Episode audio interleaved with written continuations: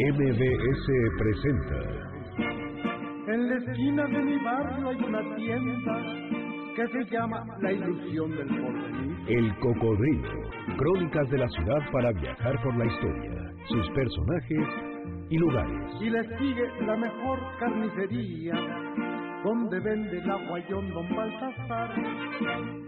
Súbete en el cocodrilo y disfruta del recorrido por calles y anécdotas de esta ciudad. Conduce Sergio Almazán. El cocodrilo comienza su recorrido. ¡Vámonos! ¿Dónde estabas tú?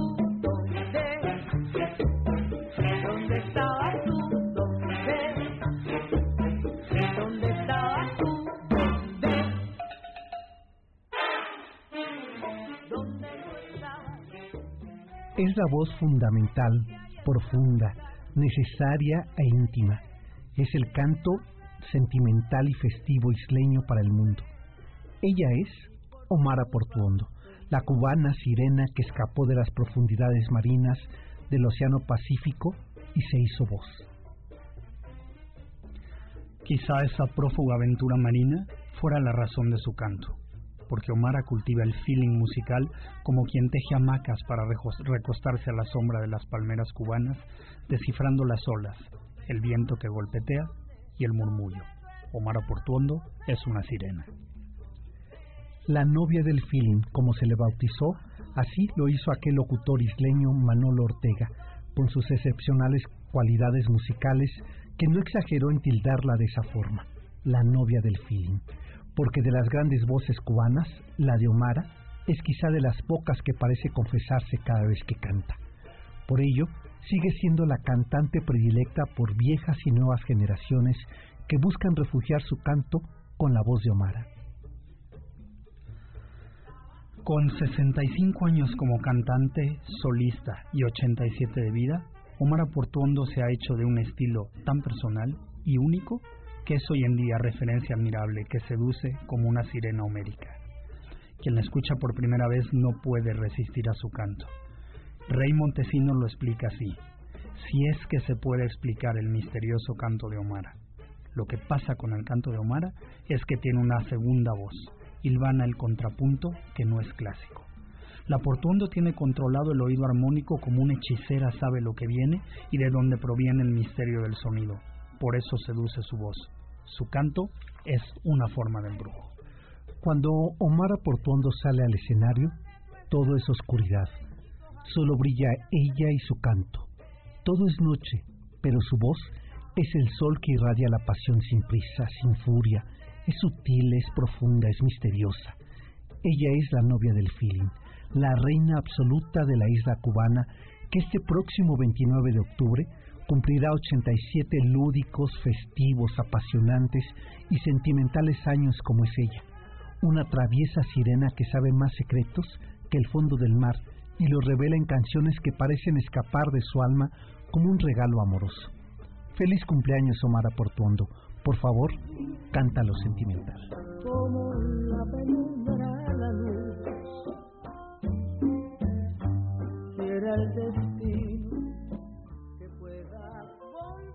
Pues mi querido Salvador, con este ritmo así caribeño, Pero a ti, a ti qué te gusta Omar?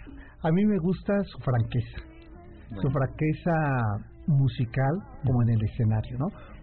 Yo, yo creo que dices algo muy importante, Sergio, porque para ser cantante no solo hace falta tener buena voz.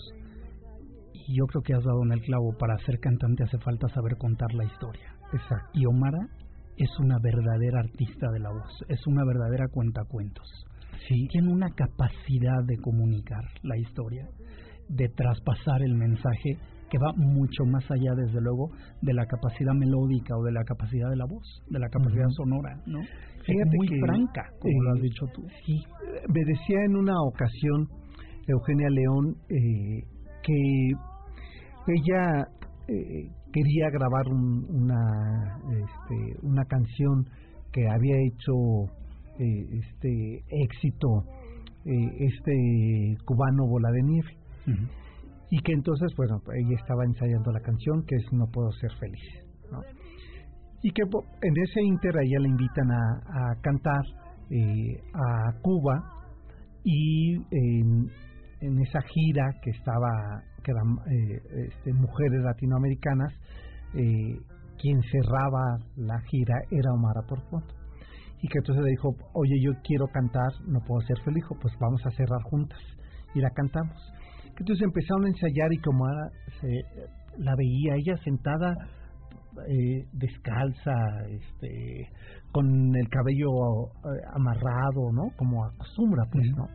Dice, y estaba ella, me miraba, y cuando terminó, me dijo, sí, está muy bien, pero no, no sentí nada, ¿no?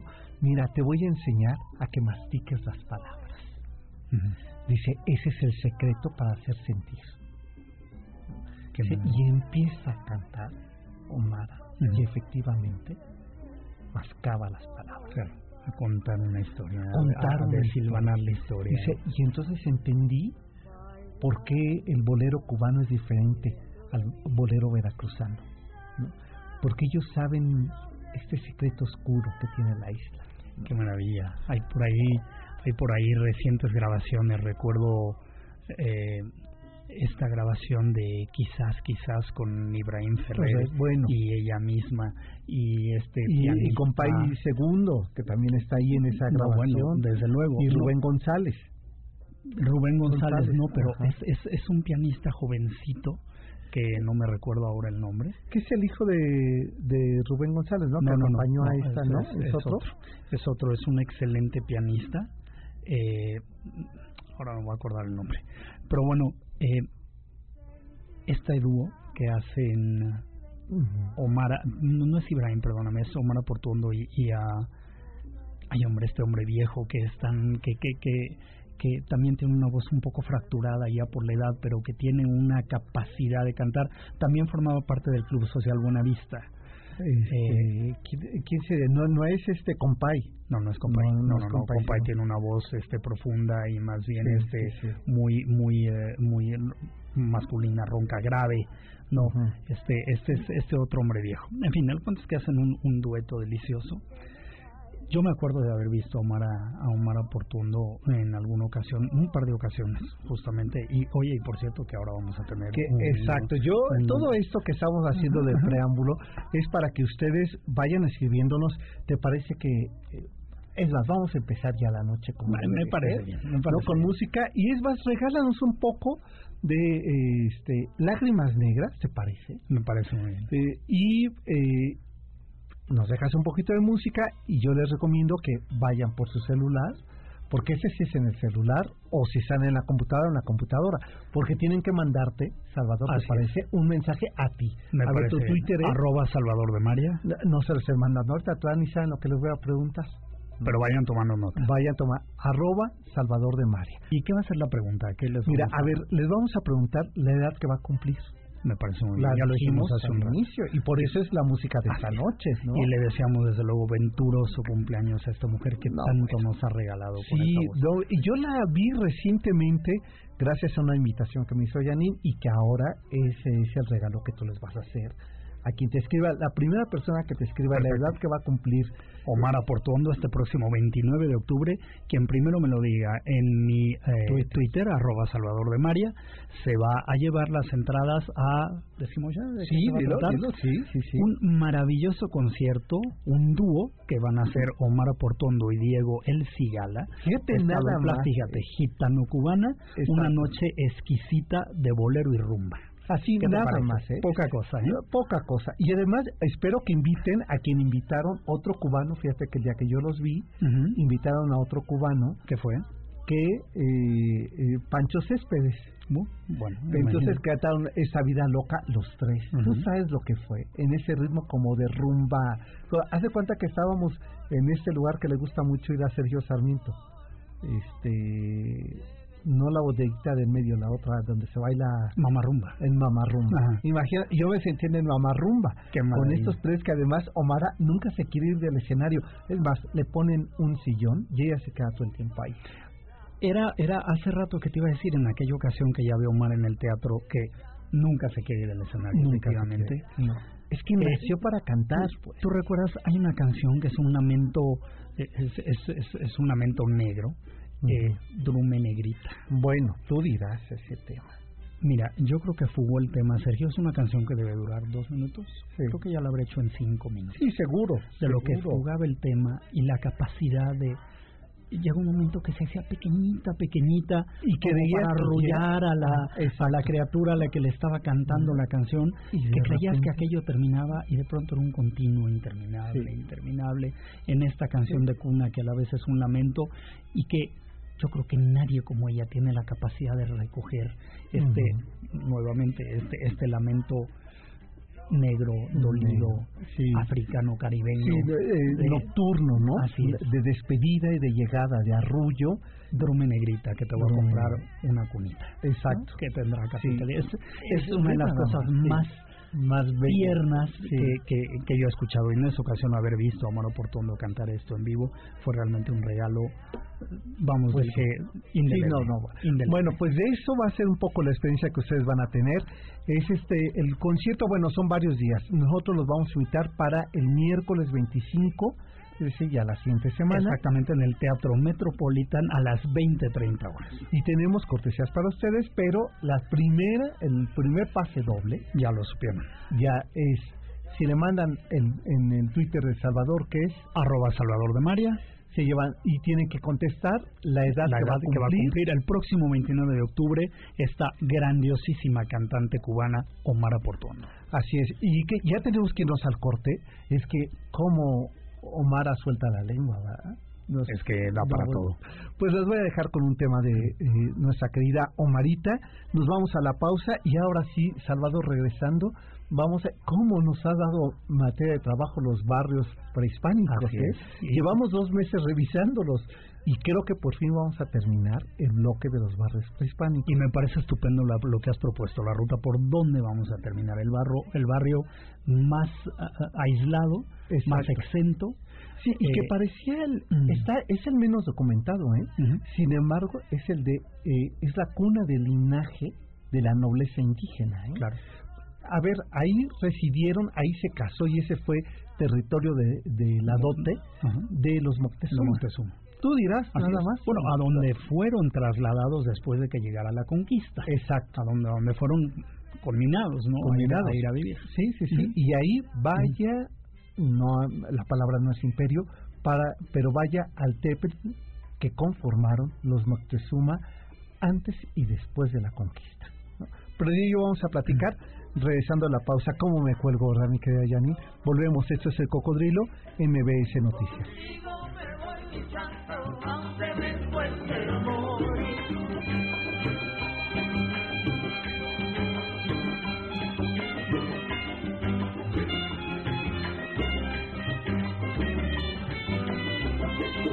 Tú me quieres dejar, yo no quiero sufrir. Contigo me voy mi santo, aunque me encuentre. ¿Quieres seguir al cocodrilo? Súmate en Facebook, El Cocodrilo MBS. El Cocodrilo hace un alto. Después de la pausa continuamos con las historias de la ciudad. ¡No se vaya, no se vaya!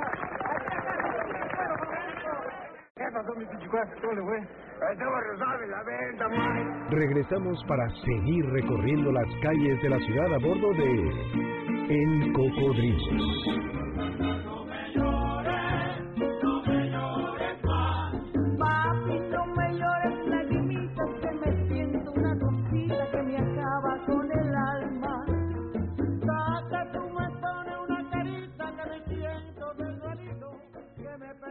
Estamos regresando con música porque sé que aquí tenía ya que ya estaba entrando nuestra eh, rúbrica de El cocodrilo. del cocodrilo, pero bueno, es que yo quería música caprichosamente elegido Y para- con esta invitada especial de esta noche. Así es. Y bueno, nuestras eh, redes sociales para que nos escriban, tu Twitter, Salvador, Arroba Salvador de María. el del cocodrilo, que es el cocodrilo MBS, así también nos pueden seguir en Facebook. Y ¿Y el mío S Almazán 71. Y pues vamos a iniciar recorriendo este eh, cuarto barrio prehispánico. Es el barrio que se encuentra en el noreste de la capital de Tenochtitlan, de digamos donde está hoy el Templo Mayor, sería a espaldas del de, eh, Palacio Nacional, rumbo al camino de la Plaza de Loreto. Esa era la frontera, ahí se va a establecer el Hospital de Leprosos, que sería ahí lo que va a dividir el siguiente barrio, que es el barrio de eh, San Sebastián hasta Cualco. De ella vamos a dar cuenta, está en circunvalación, en Peña y Peña, y la, la otra calle que este eh, que hace frontera con la lagunilla, ¿no? Este, que le da continuación a Belisario Domínguez, este, y, y por supuesto que bueno es la calle de Loreto, ¿no? Y ahí nos vamos a detener, en la calle de San Sebastián, estaremos ahorita detenidos, nuestra postal se detiene ahí, el cocodrilo aquí va a estar detenido, donde está justamente la iglesia de San Sebastián del siglo XVI. ¿Qué hubo ahí? Esa es la historia.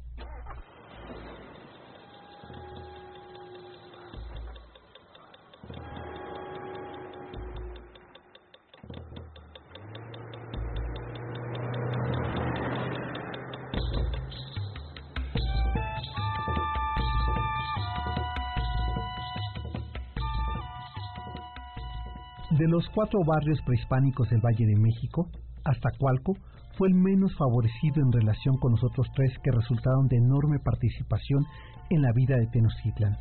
Quizás su ubicación lo hacía más lejano a, a la cotidianidad del centro prehispánico, pero no su actividad. Pero Atzacualco está ubicado al noreste del Valle de México, que en épocas prehispánicas fue la colindancia donde cruzaba el albarradón de Netzahualcoyotl, que por esa misma razón se le llamó el lugar donde se detiene el agua o lugar de la presa. Dices algo muy importante, Salvador, porque justamente esta posición geográfica convertía a este barrio, alejado del centro de Nosca, a diferencia de sus otros vecinos, que prácticamente todos confluían ahí, en esos tres barrios, eh, como era el caso de Juan Mal, eh, San Juan Moyotlan, que era el pueblo más urbanizado, Santa María Cuepopan, que aquí hemos dado cuenta, hoy la colonia Guerrero, o Belisario Domínguez, ¿no? Eh, el otro de los barrios, que era sin lugar a dudas el de San Pablo Teopan, el mayor territorio, ahí estuvo también un asentamiento indígena de nobleza, ¿no? Y que tenía y que constituía eh, la cercanía del mercado de la Merced, ¿no? Eh, ese también jugó un papel importante. Pero el caso de este cuarto eh, lugar, el de San Sebastián hasta Cualco, fue el, más alejado. estaba fronterizo, incluso daba continuidad hasta por la línea del Albarradón, del que tú hacías cuenta, hasta llegar a Texcoco y eh, su eje era el centro de Tenochtitlan. Por ello es que quizá poco se ha documentado. Sí, era, era como dices tú, el barrio quizá más alejado y ahí terminaba el, ahí terminaba el islote, desde luego en el, en el en el albarradón que servía como como como barrera para y vaso regulador de las aguas del lago de Texcoco, que cada X tiempo tenía desde luego que controlarse para evitar las inundaciones de la ciudad. Y no es fortuito que ahí fuese donde Cortés estableciera la, el, la fortaleza de las atarazanas. Y desde donde partiera desde luego aquella gran comitiva de todos estos bergantines para la conquista o la invasión de la ciudad después desde luego de que él rompiera todo este sistema hídrico, o hidráulico y que, vaya consecuencias que va a tener, ¿no? Y que efectivamente una, mencionas algo fundamental para la historia de San Sebastián hasta Cualco, que es que al momento de la enorme ignorancia de la importancia que tenía ese albarradón para ambas tierras, ¿no? Es decir, se había convertido en una frontera entre Tenochtitlan, la gran capital, el centro. Y el lago de Texcoco y las tierras más allá del y lago. las tierras más allá. Y al romperlo, lo que provoca es que hasta Calco pierda vida, efectivamente por quedar sobre las aguas. bueno, hay que recordar que aquella, bueno, estuvo la ciudad bajo el agua y no me refiero a la inundación de, 1900, de 1629, me estoy refiriendo al, al gran desastre que tú estás mencionando ahora que hizo Cortés, que efectivamente tuvo bajo el agua sometido al, al barrio casi por dos años. Y que de ahí va a surgir que justo en la tierra, digamos, fronteriza más firme que tenían, donde eh, terminaba eh, y estaba, digo, Cuepopan y estaba eh, San Sebastián hasta Cualco, se colocara el Hospital de Leprosos, resultado o consecuencia de esa inundación que provocó enfermedades y epidemias. Claro, la leprosis elefanciaca que tanto pavor y susto, porque así lo describen las crónicas, causaba desde luego al resto de los hispanos. Que de siglo y medio después se convertiría ahí en los predios de Santa Teresa la Nueva y más alejado el templo de Loreto. Entonces, bien nada más la cercanía, la importancia, las calles del Carmen, por ejemplo, va a ser una ruta, Lecumberri va a ser otra, ¿no? Y anillo circunvalación. Que yo creo que hoy en zona fronteriza es, que es muy importante eso que dice, eso lo recorremos a pie, pero en aquel entonces era lo más remoto y aislado. Claro. El islote era la parte menos explorada y menos urbanizada. Menos urbanizada. Y algo que también hay que decir muy importante, al encontrarse lo más alejado de la ciudad, es como si hoy pensamos en Texcoco no tenía el proceso de urbanización, la actividad económica o comercial que lo iba a tener los más cercanos. ¿no? Incluso por algo es que Cuepopan, al encontrarse entre las dos islotes, el, el Tenosca y el Tlatelolca, iba a ser favorecido por algo. ¿No? Tanto por el lado norte de los Tlatelolcas como por el lado centro. Claro, y, aquí no había, que había albarradón y agua. Y agua, no, había más. Y que si miraban más hacia el norte se iban a encontrar con la Sierra de Guadalupe. Entonces, ¿esto qué ocasionaba? que prácticamente en el momento de los repartos, a lo mejor no me lo crees y a lo mejor el público tampoco, a los gobernantes se les olvidaba porque estaba marginado.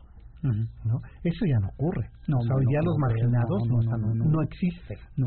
Y fíjate, y fíjate que cómo parece que un sino fatal desde entonces ocurría en la parte oriente de la ciudad como sucede hasta ahora. Desde entonces era la región más marginal, la que menos favorecida de los servicios centrales o desde luego de la infraestructura en el centro de la Nueva Hispana y, hoy día, y hoy día igualmente de problemas de urbanización, de salubridad y no obstante, y fíjate nada más lo increíble, estaba rodeada de agua y además falta de servicios de sanidad. De sanidad. Como hasta hoy. Exacto.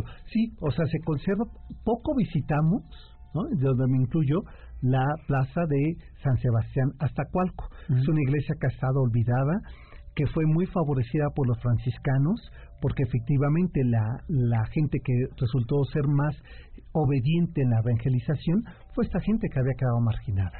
Eh, ¿Por qué le resulta a los franciscanos importante tomar esa ruta? Primero porque estaba muy olvidada. Y otro es porque había una, eh, una estirpe o una nobleza, un linaje indígena que había estado asentado ahí y que había quedado en los repartos de tierra olvidado y que ellos calladitos, calladitos establecieron uno de los barrios capitales en el sentido de hegemonía de clase social, a pesar de todas esas adversidades eh, urbanísticas de las que hemos dado cuenta, Salvador. Sí, sí, permanecía esta clase indígena no podemos hablar de que tenía desde luego un sistema de gobierno alterno, pero sí una escala jerárquica diferente. Exacto. Y bueno, y aquí hay que decirlo, porque eh, hay cosas muy interesantes. Ya en el códice de Coscatzín, eh, del cual da cuenta la doctora María Castañeda, y perdón que la refiera constantemente, pero es quien más ha estudiado estos barrios prehispánicos y quien más ha analizado porque eh, la conocemos, si algo es, es obsesiva, obsesiva en el detalle.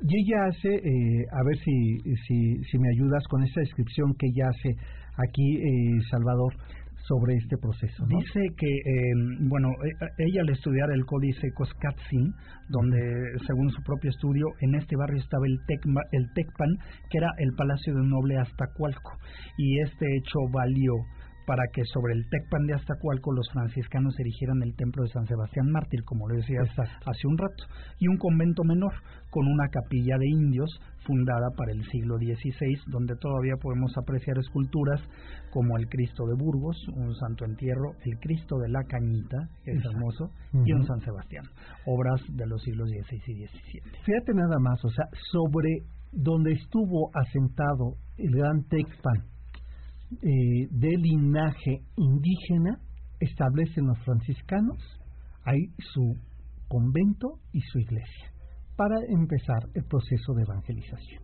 ¿Qué ocurrió después? Eso lo vamos a platicar regresando de la pausa y les recuerdo nuestras vías de contacto, Salvador, tu Arroba Salvador de María y el mío que es S Almazán 71 y el Cocodrilo MBS. Y visítenos en nuestra página de Facebook, el Cocodrilo MBS también, déjenos ahí un comentario, vean un poco las fotografías de este barrio que hemos estado subiendo, algo de historia con lo que van a poder topar por ahí. Así es, y bueno, pues para irnos a la pausa, ¿te parece que, que eh, nos veamos generosos, me queda Janine?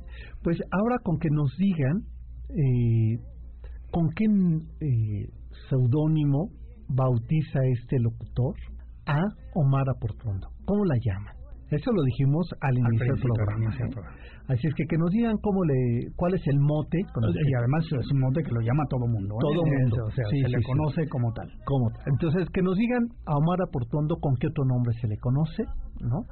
Y se llevan así una cortesía doble para el concierto. Justamente para el concierto de Omar y Diego, Omar Portondo y Diego El Cigal en el Teatro Metropolitan del próximo miércoles 25 de octubre a las 20.30 horas en este maravilloso dúo que lleva por nombre la dupla gitano-cubana nos hace cantar al ritmo de bolero y rumba. Pues ahí están, así es que escríbanos a arroba el cocodrilo mbs y se llevan esta cortesía si nos dicen con qué nombre se le conoce a Mara Portuondo en el mundo de la música. El cariño de inocente quedado, pero fuiste tan cruel que jugaste conmigo. El cocodrilo hace un alto. Después de la pausa continuamos con las historias de la ciudad. ¡No se vaya, no se vaya!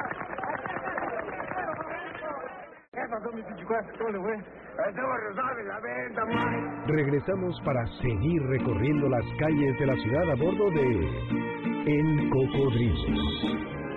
Y eso me hace pensar, yo he renunciado a ti, ardiente de pasión, no se puede tener.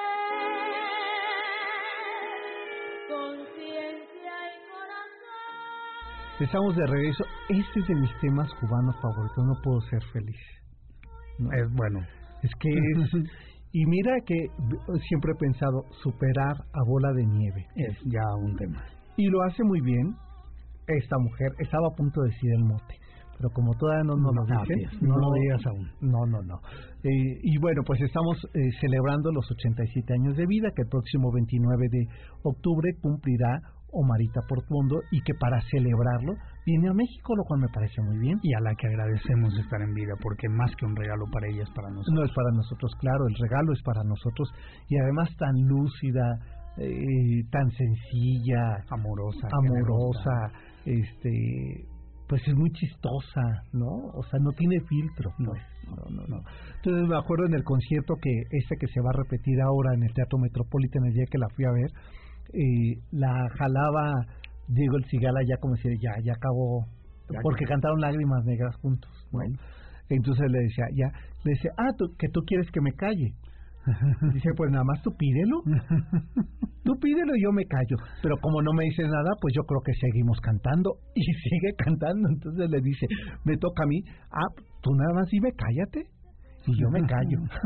Entonces, bueno, esas cosas son, son mujer. Es Omar. Es Omar. Y me acuerdo con Lágrimas Negras, que ya es un tema que dura, yo creo que fueron 15 minutos, ¿eh? Y cuando parece que la canción se ha ido, sabe ya cómo hacer regresar a los músicos al ritmo primigenio, ¿eh? Es una delicia, la verdad. Que recuerda. Y bueno, ahorita la estábamos escuchando con ese tema de No puedo ser feliz. Y con ella nos seguimos acompañando, Salvador, recorriendo este barrio que como decíamos, eh, el barrio de San Sebastián Aztacualco eh, es poco documentado. O sea, en realidad la documentación eh, que hoy día está eh, al alcance y de la cual también da cuenta eh, la doctora María Castañeda es que dice es después del siglo XVI cuando regresa el linaje de los Moctezuma a reclamar esa tierra. Antes parece perderse y, y en algunos momentos algunos eh, historiadores, algunos antropólogos, más bien dijeron que no hubo vida, que había, que era un, un puerto, pues, y que se sabía solamente por el albarradón, pero que no había actividad social ahí. Sin embargo, con esta este análisis que hace María Castañeda, desmiente esa idea. Dice, claro que lo hubo, porque hubo hubo casorio, hubo eh, dote, hubo eh, linaje, eh, hubo asentamiento, y hubo incluso leyes propias para ese barrio. ¿no? Entonces fue, lo cual nos quiere decir que tenía una vida tan importante como la tuvo los otros tres barrios prehispánicos. Sí, eh, como decías tú hace un rato, no tan cercana, no tan dinámica, al menos en términos comerciales y en términos sociales, porque estaba más recluida. Porque además la situación geográfica no era buena. Normalmente llegaban los vientos que venían del lago Texcoco en un lugar airoso, era un lugar un poco perregoso, ¿no? Como dijimos hace un rato, carecía de servicios urbanos y quizá la figura que lo hacía menos apetecible más lúgubre, pues no era otra cosa que el leprosario de San Lázaro. ¿no? Tú dirás. Donde, desde luego, pues había un sinfín de historias que se tejían alrededor de este leprosario, desde cómo llegaban ahí los enfermos después de que el Real Tribunal Protomédico les diera un boleto, así se llamaba la entrada, ¿no? De donde sabían que era pues una pues especie de prisión sanatorio porque era exactamente un boleto sin regreso. Los leprosos que ahí llegaban irían a cumplir prácticamente una condena de vida o de muerte. En algunos casos eran bien tratados y les daban refectorios y les daban alimentos y es más, hasta hay crónicas que dicen que cada sábado, fíjate que, que, que un detalle, cada fin de semana les regalaban un real y cuartilla y podían eventualmente salir a fumar y comprar tabaco y azúcar. Eran los pocos paliativos que podían tener estos enfermos que una vez habiendo sido diagnosticados por el, por el Real Tribunal Protomédico, estaban condenados, a, condenados. a, vivir y morir ahí. Y fíjate que nunca creció el hospital en materia, Sergio, en números de camas. Estaba la enfermería de hombres y la enfermería de mujeres. Cada, cada pabellón tenía 36 camas.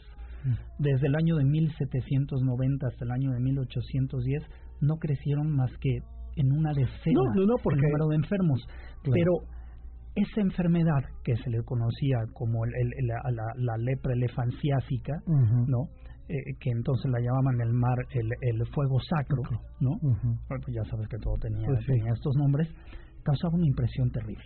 Uh -huh. Y era menestero era, desde luego, lo había dictado la Real Audiencia, audiencia y el virrey que para salvaguardar al resto de la población, todos estos enfermos tenían que ser recluidos en el, en el leprosario de San Lázaro y se les conocía como lazarinos. Y no importa si venían de Valladolid, de Michoacán, de ah, Querétaro, no, no, no. tenían claro. que venir por la cordillera, no podían uh -huh. entrar por la ciudad sí, y ser remitidos algunos eran tratados como presos, hasta venían con grilletes y con para, claro. porque solían fugarse y escaparse. Uh -huh. Y entonces la, la, línea era muy tenue entre el trato que se les daba de prisioneros o de enfermos. Exacto. Y, y, entonces imagínate toda la historia que se bordaba alrededor de este leprosario, uh -huh. ¿no?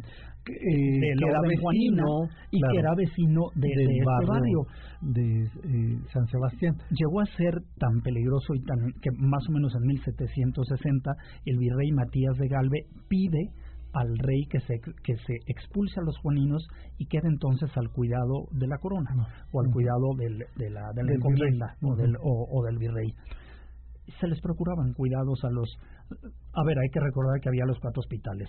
San Lázaro, San Antonio Abad, que era para los leprosos, pero de, le, de, lepra leonina, no de lepra elefantiásica, uh -huh. o elefanciásica, como se lo conocía, a los dementes, a los dementes, eso, porque desde luego y al hospital de terceros. De, de terceros. ¿no? A ver, eso que es, es muy importante porque lo que hay que también ubicar es que justamente cada uno de estos cuatro barrios prehispánicos eh, tenían como en sus límites un sanatorio, un sanatorio, ¿no?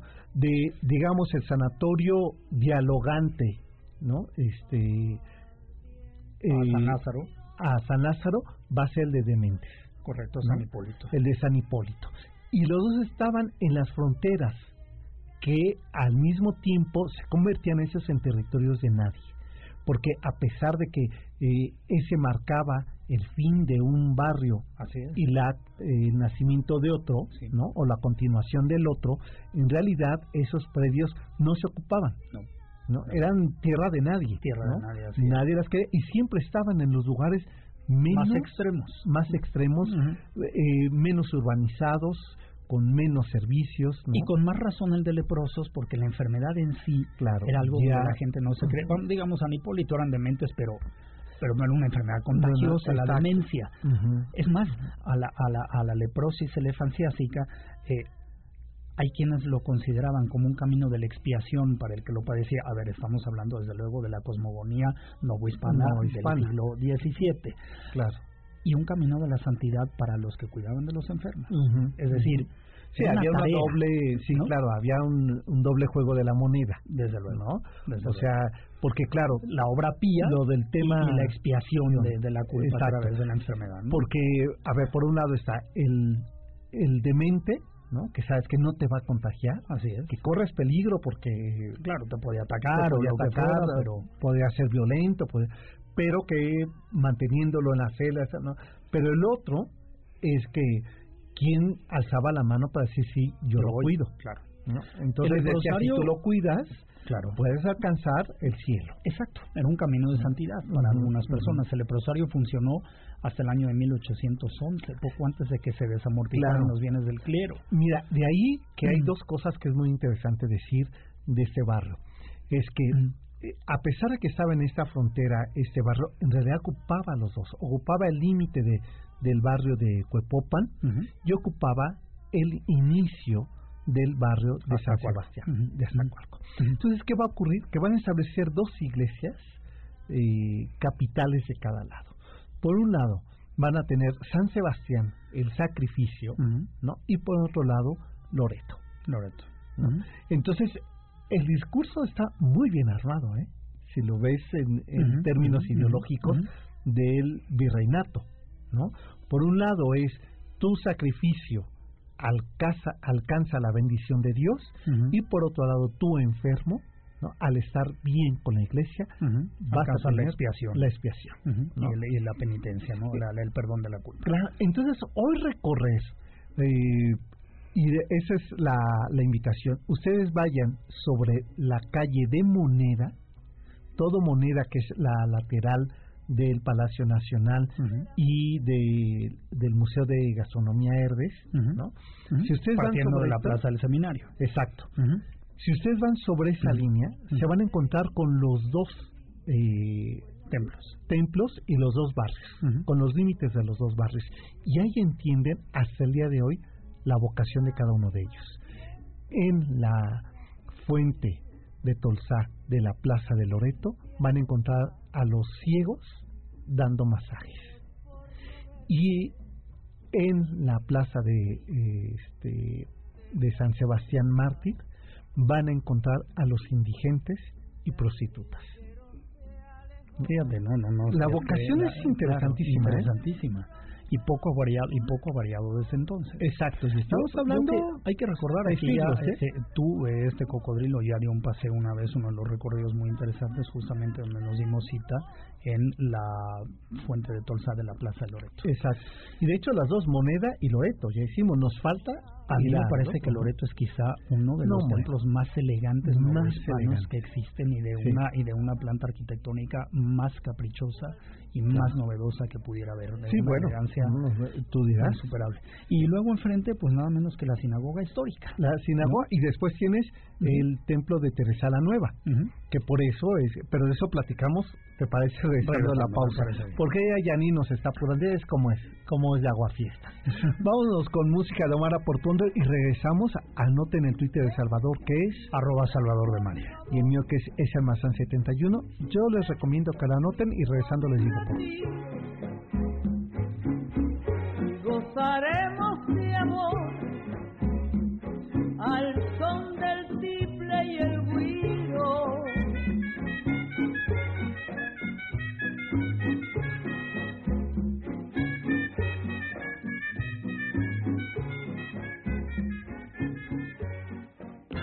Síguenos en Twitter, arroba salmazan71, arroba salvador de María. El cocodrilo hace un alto. Después de la pausa continuamos con las historias de la ciudad. ¡No se vaya, no se vaya! ¿Qué pasó, mi pichicuazo? ¿Cómo le fue? Estamos resolviendo la venta, man. Regresamos para seguir recorriendo las calles de la ciudad a bordo de El Cocodrilo. Nosotros, que somos tan sinceros, que desde que nos vimos, amándonos estamos. Nosotros. Estamos de regreso. Gracias por estarnos acompañando en este eh, sábado 21 de octubre que aprovechamos sábado para agradecer a quienes caminaron con nosotros hoy este recorrido vespertino nocturno que hicimos por Paseo de la Reforma. Paseo de la Reforma. Vaya, la verdad, sorpresa. ¿Y cuántas veces te, eh, bueno, tú diario lo cruzas? Y, y con qué poca atención lo miro, ¿eh? No. La verdad es que fue una gran sorpresa. Sí, ¿no? Y, y bueno, y hay que decir, cu- ¿cuál irá a ser el destino, que me lo pregunto cada rato, de la Plaza de la Diana? Porque ya la parte de abajo ya está prácticamente, o sea, queda el cine, ¿no? Queda el cine, es lo único que queda y eso es de arquitectura de los años 50, vamos, ya Exacto. recuperar lo que había ahí. Casi imposible. Es un punto ya, ni las tiendas, porque te acuerdas esa cafetería Linis. Me acuerdo perfecto. O sea, todavía hace poco estaba, o estos, eh, los trajes que estaban ahí al lado. Ley de Curián. Exacto, tú, dirás, ¿no? Ya, ya, pura nostalgia. Pura nostalgia.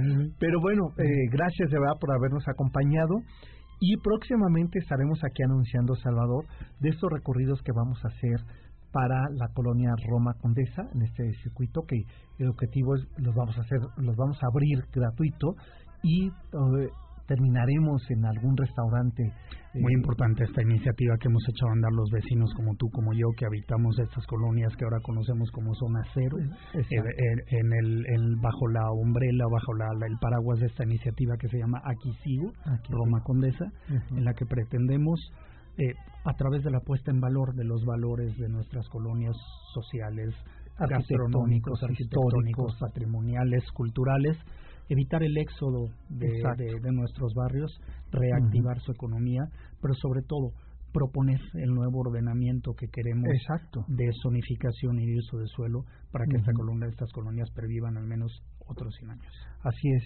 Y bueno, y uno de esos proyectos es caminar, Caminar, lo que sabemos desde- hacer. Desde luego. ¿no? Desde Entonces la invitación estará, estén pendientes porque próximamente los vamos a invitar a caminar y haremos unos recorridos gratuitos, gratuitos, invitándolos a ustedes, pero el objetivo es que además activemos la economía de esos lugares. Así es.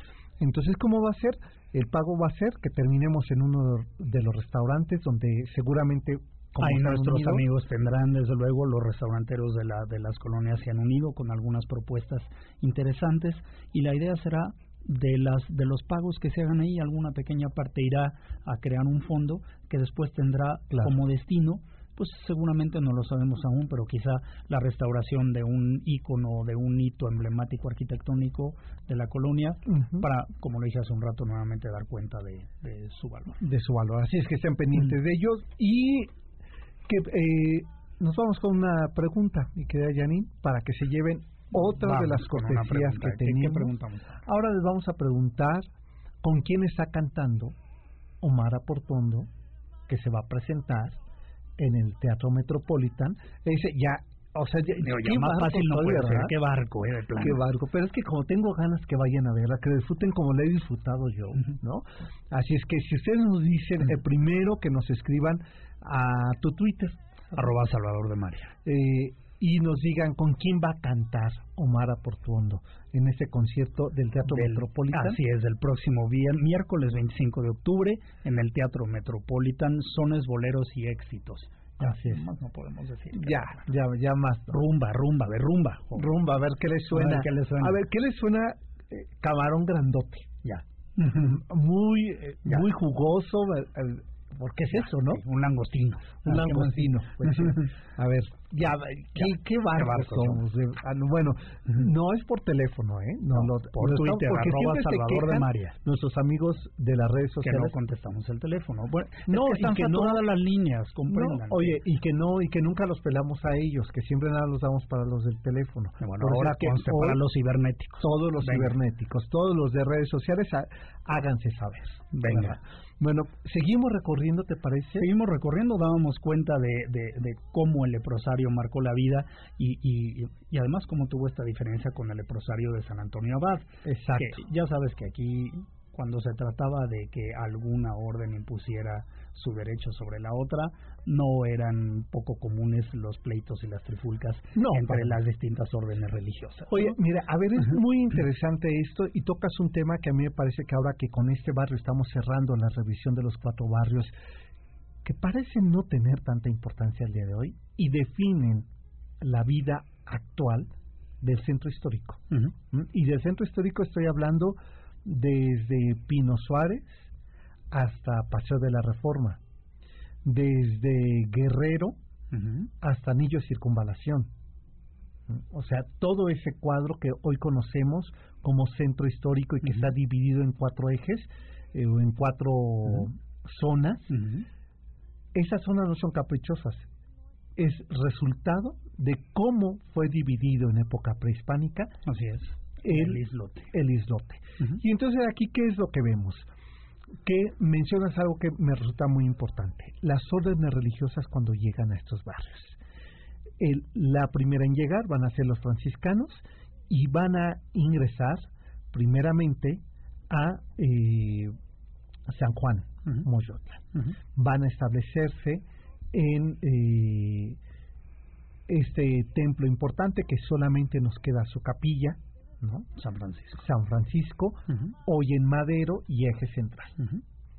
Después van a seguir su camino y se van a encontrar con eh, Santa María Cuepopan. Ujú. Y es Eje Central Sí. y Belisario. Belisario Domínguez. Ahí establecen una capilla la más importante en su momento porque va a ser la capilla donde van a entregar los las caltecas ¿no? a Cortés A Cortés. ahí y ahí se van a oficiar las primeras misas. Todavía existe esa capilla de Santa María la Redonda, Redonda. Cuepopan, Ujú. ujú, franciscano. Pero van a ceder los franciscanos el territorio para los dominicos. Y entonces todo Belisario Domínguez, hasta prácticamente encontrarnos con el, eh, la Plaza, Mayor, Mm, Bueno, sí. La Plaza la Mayor. Plaza Mayor, sí. va a ser el gran Territorio territorio, dominico. Después va a seguir esa línea y donde, digamos, empieza República de Guatemala y Ujú. Argentina, hasta llegar a Loreto, va a ser el territorio jesuita por excelencia. Y después van a seguir los agustinos en la parte de atrás con San Sebastián Mártir. eh, mártir Sí. o hasta Cualco. ¿no? Hasta Calco. Entonces, si nos damos cuenta cómo se dividieron las órdenes religiosas, y no es fortuito que encontráramos la orden más poderosa junto al Templo Mayor, que van a ser los eh, jesuitas, Jesuitas. ¿no? Y van a establecer la gran universidad, esta que conocemos hasta el día de hoy, el gran templo de Loreto. ¿no? Y van a expulsar la escuela del el hospital de leprosos. Eso no lo queremos en este barrio, que es de la academia. ¿no? ¿Y a quiénes se van a traer? A los teresianos. Claro. Entonces es muy interesante cómo van dividiendo los poderes del territorio. ¿eh? Eh. Y cómo van llegando las organizaciones con distintas vocaciones, las organizaciones religiosas, las Claro. educandas como los jesuitas y los teresianos, las enfermeras como los juaninos y los agustinos, y así sucesivamente cada los franciscanos de orden inminentemente más bien evangelizadora, Ujú. eh, eh, eh, y así cada uno, desde luego, con su propia vocación entre las órdenes mendicantes, desde luego, y las y las órdenes, pues no mendicantes, sino más bien que vivían, que, que, que eran auspiciadas, desde luego, por el centro, por la iglesia y por la, y por la corona. Y entonces eh, vamos a mandar al, al noreste de la gran capital virreinal a todo aquello que resulte incómodo. Así es. Entonces van a mandar a, y va a ser la zona de tolerancia, ¿no? Entonces, ¿qué vamos a tener? A mendigos, Así es. a prostitutas, Enfermos. enfermos e indigentes. Así es. Y los van a mandar a esa zona. Fíjate cómo a partir de ahí el oriente de la ciudad quedó asignado para ser siempre la zona. Y además, como decíamos hace un rato, sus condiciones geográficas tampoco eran las Tampoco eran las mejores, o sea, hay que recordar que al fracturarse el albarradón, mejores. no va a poder volverse a reconstruir nunca, ¿eh? O sea, el, la vida de esa zona oriente del Valle de México va a ser el que siempre se inunda. Era siempre la más amenazada, la desde men- luego. sí, ¿no? mm, eh, con serios problemas de asentamiento. Territorial, geográfico y demográfico. Y va a ser siempre el marginado en el momento de la repartición. ¿no? Sin embargo, hemos dicho, Salvador, eh, a lo largo de este programa, que en Aztacualco va a haber eh, esto, la tierra de la nobleza. Porque efectivamente, por ser unas tierras que nadie quería, no va a faltar quien se las quiera apropiar.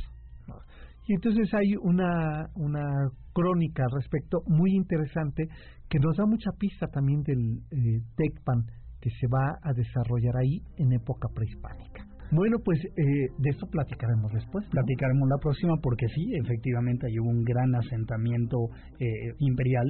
¿no? Exacto, sí. Eh, eh, un, un linaje que dura tres siglos. ¿eh? Ujú. Ya nos tenemos que despedir, mi querida Janine. Ya se acabó la noche ese programa. ¿Sabes qué? Hay que volarnos el programa que sigue. Ni quien lo escuche. Y a nosotros sí. A nosotros si nos escuchan y oigan los que se van a ir al teatro, les mandaremos desde luego un mensaje Que ya hemos estado que aquí ya hemos anotando acá quiénes son. Es el próximo miércoles 25 de octubre a las 20.30 horas en el Teatro Metropolitano. Y las respuestas eran La respuesta- 87 años. 87 años cumple Omara, se le conoce como la novia del feeling y va a ser el dueto nada menos que con el Cigala, o sea, Diego el Cigala. Así es, estaba facilísimo. Y gracias a ustedes por habernos acompañado. Mi querido Salvador, nos encontramos el próximo nos encontramos el sábado. próximo sábado. Eh, que nos vamos a ir de Día de Muertos, ¿verdad? Y vamos, a- así es que estén pendientes de nuestra transmisión especial que vamos a hacer. Pásenla bien, buenas noches.